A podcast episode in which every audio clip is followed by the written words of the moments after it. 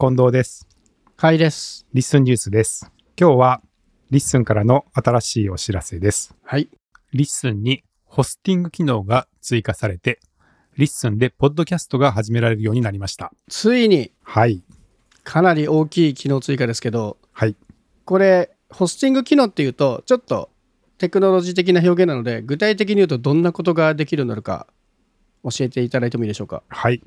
今までは他の配信サービスに音声ファイルを登録して、その RSS を登録することで LISTEN を使うっていう使い方になっていたんですけど、これが、えー LISTEN に直接音声ファイルがアップロードできて配信できるようになります。もう、 LISTEN でポッドキャストを始めることができるってことですよね？そうですね。今まではわざわざ他のサービスを使って、書き起こしのために RS と設定ってめんどくさいことがあったんだけど、はい。で、さらに、 LISTEN で配信したものをちゃんと今まで通り Spotify とか Google とか Apple にも出すことができる。そうですね。その通りです。 LISTEN でポッドキャストを作って、エピソードを作っていって、えーそこから RSS を取得して、他の Spotify とか Apple Podcast などに登録すると、他のサービスに配信できるっていうふうになります。いやー、これはすごい便利になりそうなんですけど、ホスティングができることによって、こんな LISTEN でこんな使い方ができるようになるとか、こんな機能がより便利になるよとかはありますか？そうですね。あの、リッスンの特徴としては、やっぱり文字起こしができたりっていうところがありますので、うん。えーで、今回、あの、下書き機能というものがついていまして、うん。まず、音声をアップして、エピソードを作って、一旦下書きで保存できます。はい。で、その下書き状態でも、あの、文字起こしが行われたりとか、うんうん。話者の分離が行われたりとか、サマリーが作られたりしますので、一旦下書き状態で、その文字起こしされたテキストを確認して修正したりですとか、出演者の方に事前に確認を取ったりとか、そういうことができて便利かなというふうに思います。ああ、これはだいぶありがたいですね。僕も LISTEN は自分のポッドキャストで使ってるんですけど、今までの使い方だと、他のサービスで音声ファイルアップロードして、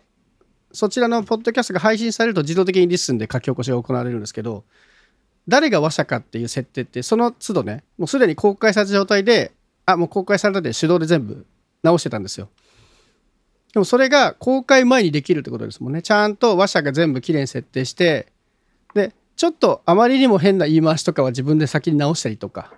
もできて出せるってことですもんね。そうですね。はい。ちょっと今までは公開状態で、ちょっと編集中の状態がリスナーさんにも見えてしまうみたいな感じだったと思うんですけれども、うんうん。これがまあ事前にある程度修正できるようになったので、うんまあその辺はかなり便利になるかと思います。うん、文字起こしにこだわりたい人は本当に内容全部チェックして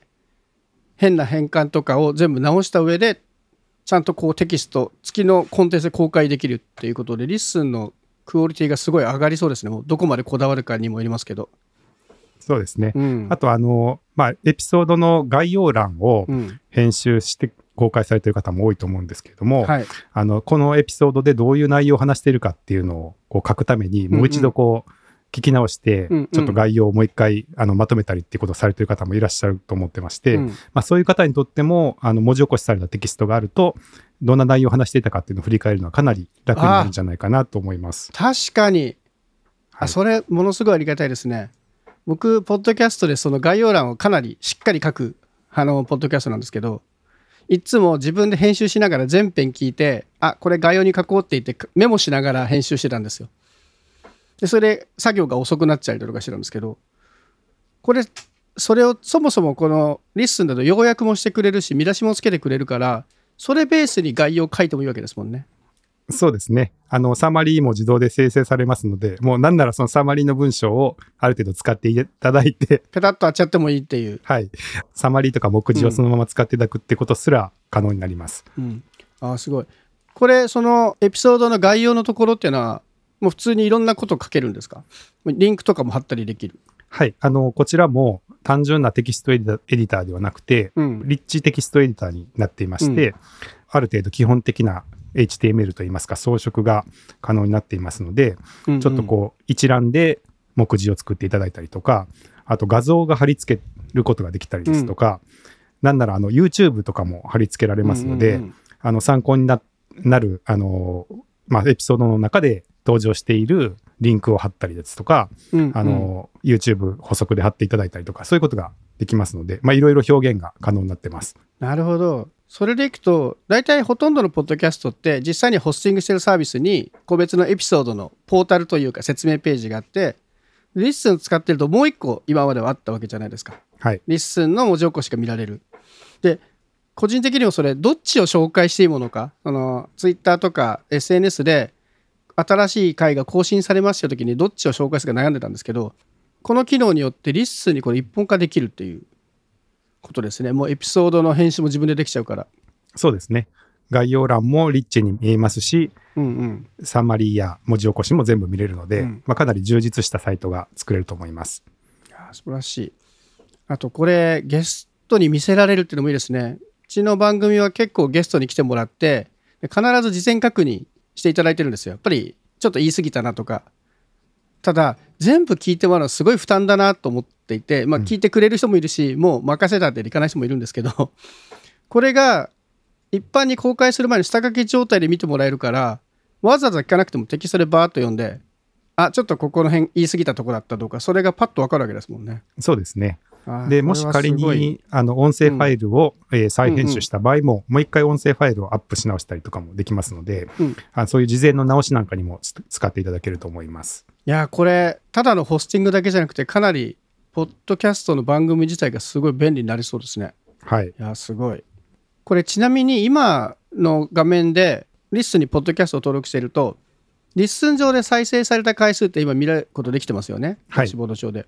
これホスティングするとそういったアクセス解析情報とかも結構リッチになってくるんですか？そうですね。 LISTEN でホスティングした場合は、よりうんたくさんの情報をアクセス解析として見れるようになります。と言いますのは、今までの場合は、あくまで LISTEN 内で再生された回数しか LISTEN では分からなかったので、まあ、かなり限定的な情報になっていたんですけども、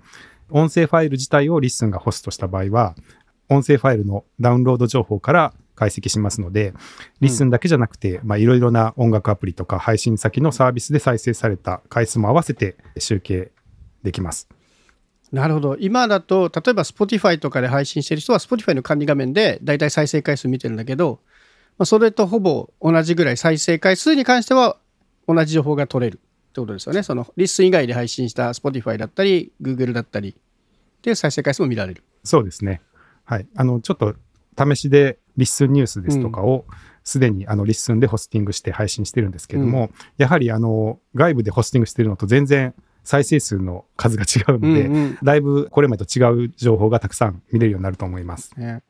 いやポッドキャストってなかなか割とその一方通行なコミュニケーションが多くてすごいたくさんの人に聞いてもらえてるんだけどなかなかその反響がすぐに目には見えないのでこう最後のつながりがやっぱ再生回数なんですよね。再生回数がどれだけあるかっていうところであこれだけ聞いてくれてるから頑張ろうっていう励みにもなるのでそこがちゃんと数値としてきちんと見えるというのもすごいありがたいですね。そうですね。うん、あと、あの、まあ、このアクセス解析はダッシュボードページから見れるような形になるんですけれども、うん再生回数に加えて、えー1分間再生数と5分間再生数とうん再生完了数っていう、まあ、どこまでうんうん、あの各エピソードが聞聞かれているかっていうのが見えていましてあなるほどなるほど。で、まあ、あのこれによって例えばこのエピソードはちょっと途中で離脱が多いなとか、うんうんあのこのエピソードはすごく最後まで聞いてもらえたあの人が多いなっていうことが割とこうだんだん時間を追っていくと見えてくるので、まあ、そうするとあのどういうエピソードが最後まで聞いてもらいやすいかみたいなのがかなり見えると思います。なるほど。それって他のプラットフォームで再生されても取れるんですか？例えば Apple Podcast で途中まで聞いたとか Apple Podcast で最後まで聞いたっていうのも反映される。そうですね。ダッシュボードに出しているのは、全配信サービスの総あの合計の値です。あの、まあ、どこまで聞いたかっていうのは、実際はダウン音声ファイルをどこまでダウンロードしたかっていう情報をもとに算出していますので、まあ。本当に、本当に聞いたかどうかっていうのは、まあ、最後は、あの、データとしては受け取っているけども、えー実はその途中までしか聞いていなかったみたいなことがありえますので、まあ、そういう意味では本当に確実に、あの、そこまで聞いたかっていうちょっとズレがあるかもしれないですけども、まあ、ある程度、あの、どこの部分までさあのダウンロードされたかっていう情報で、えー全プラットフォームの値を集計しています。例えばアプリによってはもう事前にダウンロードしておく機能とかあると思うんですけどポッドキャストアプリにその場合は、もうダウンロードした状態で再生回数100%あ再生率が100%になる。そうですね。そうですねその場合は、はい、あのーちょっとすいませんが、はい、再生完了っていう扱いになります。はい。まあでも事前にダウンロードしてくれてるっていうところでは確かにデータとしては面白いですね。おーなんかすごいいろいろホスティングできるとやっぱりいろんなことできるようになりますね。はい。今もそういう情報が見れますし、あの、一時的な情報を持ってますので、これからさらに、うんあの、ニーズに応じて、そのアクセス解析のところも、よりたくさんのうん情報が見れるようにしていきたいなと思っています。これ下書きにした状態のポッドキャストは手動で公開なんです。これ日時設定とかも対応している。そうですね。あの、公開ボタンを押していただくと、うん。今すぐ、あの、公開っていう形になるんですけれども、それとは別に、公開日時を入力して、公開予約ができますので、うん。そうすると指定した時間に公開するっていうことができます。すごいです。いや、ありがたいです。今、いろんなポッドキャストのプラットフォームで使ってる人多いと思うんですけど、そこでやってる機能はほぼほぼ入ってますね。結構公開予約とか大事に使ってたんで、ただ下書きのところとかを見せるのに結構苦労してたんですけど、下書きでゲストに見せられるとか、あとは、あ一緒にやっている仲間と共有したり、で、自分、あい編集してない側が確認するのにテキストでバーって見られるのは、すごい効率が良くなりそうですね。そうですね。実際、あの、僕がやっている、うん。あの、ポッドキャストでも、実は非公開の LISTEN のポッドキャストを別に作って、あの、そこから下、下書きというか、うんうん。えー文字起こしを事前に見てもらって、フィードバックをもらって、もう一回アップし直すみたいなことを実はやってたので、うんうんうんはい、すごくやっぱりその事前の確認っていうところが便利だなって思ってましたんで、まあ、ぜひその機能を、あの、はい、皆さんにも体験してもらいたいなっていうふうに思いますね。なるほど。これちょっと先の話になるかもしれないんですけど、はい。下書きをちょっと一歩進めて、例えば特定の人にしか見せないエピソードを作るっていうのもできるようになるんですかね、これは。そうですね。そうしたいですね。例えば、会員だけとか、もうんうんううんそこを、えー有料会員の制度があって、まあ、有料会員さんだけに共有するとか、うんうんあの、そういうことができると、まあ、少しその運営費の足しにしたりっていうこともできていくと思うんで、うんまあ、ぜひそういうことは対応していきたいなって思ってます。なんかね、ノートとかが、あの1話何百何百円とかそういうふうにコンテンツを有料販売もしたりできてるじゃないですか。はい。そういうことができるのなんかまたちょっと面白くなりそうですね。そうですね。いや、すごい。楽しみな機能がいっぱいですね。はい。これ、実際にポッドキャスターの方々にどんなふうに使ってほしいですか？この機能。そうですね。まず、 LISTEN の特徴として、うん。かなり各画面シンプルな作りになっているかなと思ってまして、うんうんまあ、できるだけあの管、管理画面を深く作らずに表のページでできることはどんどん表でやってもらうようなあのページ数をうんむやみに増やさずに操作できるような UI っていうのを心がけてましてそこがかなり分かりやすいというかシンプルな作りにはなっているんじゃないかなと思ってます。でまあそういうすごくシンプルな作りなのであのちょっと今までポッドキャストに興味はあったけどなんとなく難しそうで、うんうんあの二の足を踏んでいた方とか、まあ、そういう方にもちょっと気軽にポッドキャスト始めてみてもらえたらなと思ってます。確かにすごくし分かりやすいですね画面が基本的にはダッシュボードを見れば一通りのことが分かるようになってるから、うん、私も結構そのポッドキャストとか自分でやってると始めたいんだけどやり方分からないみたいな相談を受けるのでただやっぱ説明が結構大変なんですよねその時にここにまずはリストに登録してもちろんその Spotify とか Apple に登録しなきゃいけないって作業は必要なんですけど一つのところでね配信から文字起こしまで全部まとめてやれるっていうのはすごくこれからポッドキャスト始める人にも今までやってた人にもすごく魅力的な機能だなと思いました。はい。あとは、 LISTEN の場合、うん、一人何個でもポッドキャストが作れるようになってまして、あの、今のところ特に制限はかけていないんですよ。うん、うん、ですので、あの、例えばメインのポッドキャストを他のサービスを使ってやられている方とかも、うんまあちょっとサブのポッドキャストをちょっと試しに作ってみるとか、あの、そんな感じで気軽に使ってもらえたらなって思いますね。なるほど。確かにそうですね。気がつかなかったけど、いっぱい作れますね。そうですねあそれも面白い。はい。まあ、外向けのうんうん。すごくたくさんの方を対象としたオフィシャルのものと、例えば、ちょっとした自分の声日記みたいなのとか、あの、実際、甲斐さんとかもあの、うんサイド B みたいな感じで、あの、本編とちょっとサイドの、あの、うんうんチャンネルみたいなのを作られてる方とかも最近いらっしゃると思うんですけど、まあ、そういう感じで少しカジュアルなサイドチャンネルみたいなものを、うんあの、気軽に作っていただいたりとか、あの、そういうふうにも使っていただけるかなと思います。いやー、すごい楽しみな機能ですね。これ、いっぱいいろんな人に使ってほしいですね。はい。うん。僕も、ちょっとこのホスティングすごい面白そうなので、自分の番個人番組をこっちに乗り換えてみようと思ってます。はい、ぜひ、はい。いろいろ試してみてください。はい。はい。じゃあ今日は、えーリッスンで、ポッドキャストのホスティングができるようになりましたというお知らせです。えーちょっとまた新しい展開、これから始まっていきますので、ぜひ、これからも LISTEN をよろしくお願いします。カイさん、ありがとうございました。はい。楽しみにしてます。はいはい。ありがとうございます。はい。さようなら。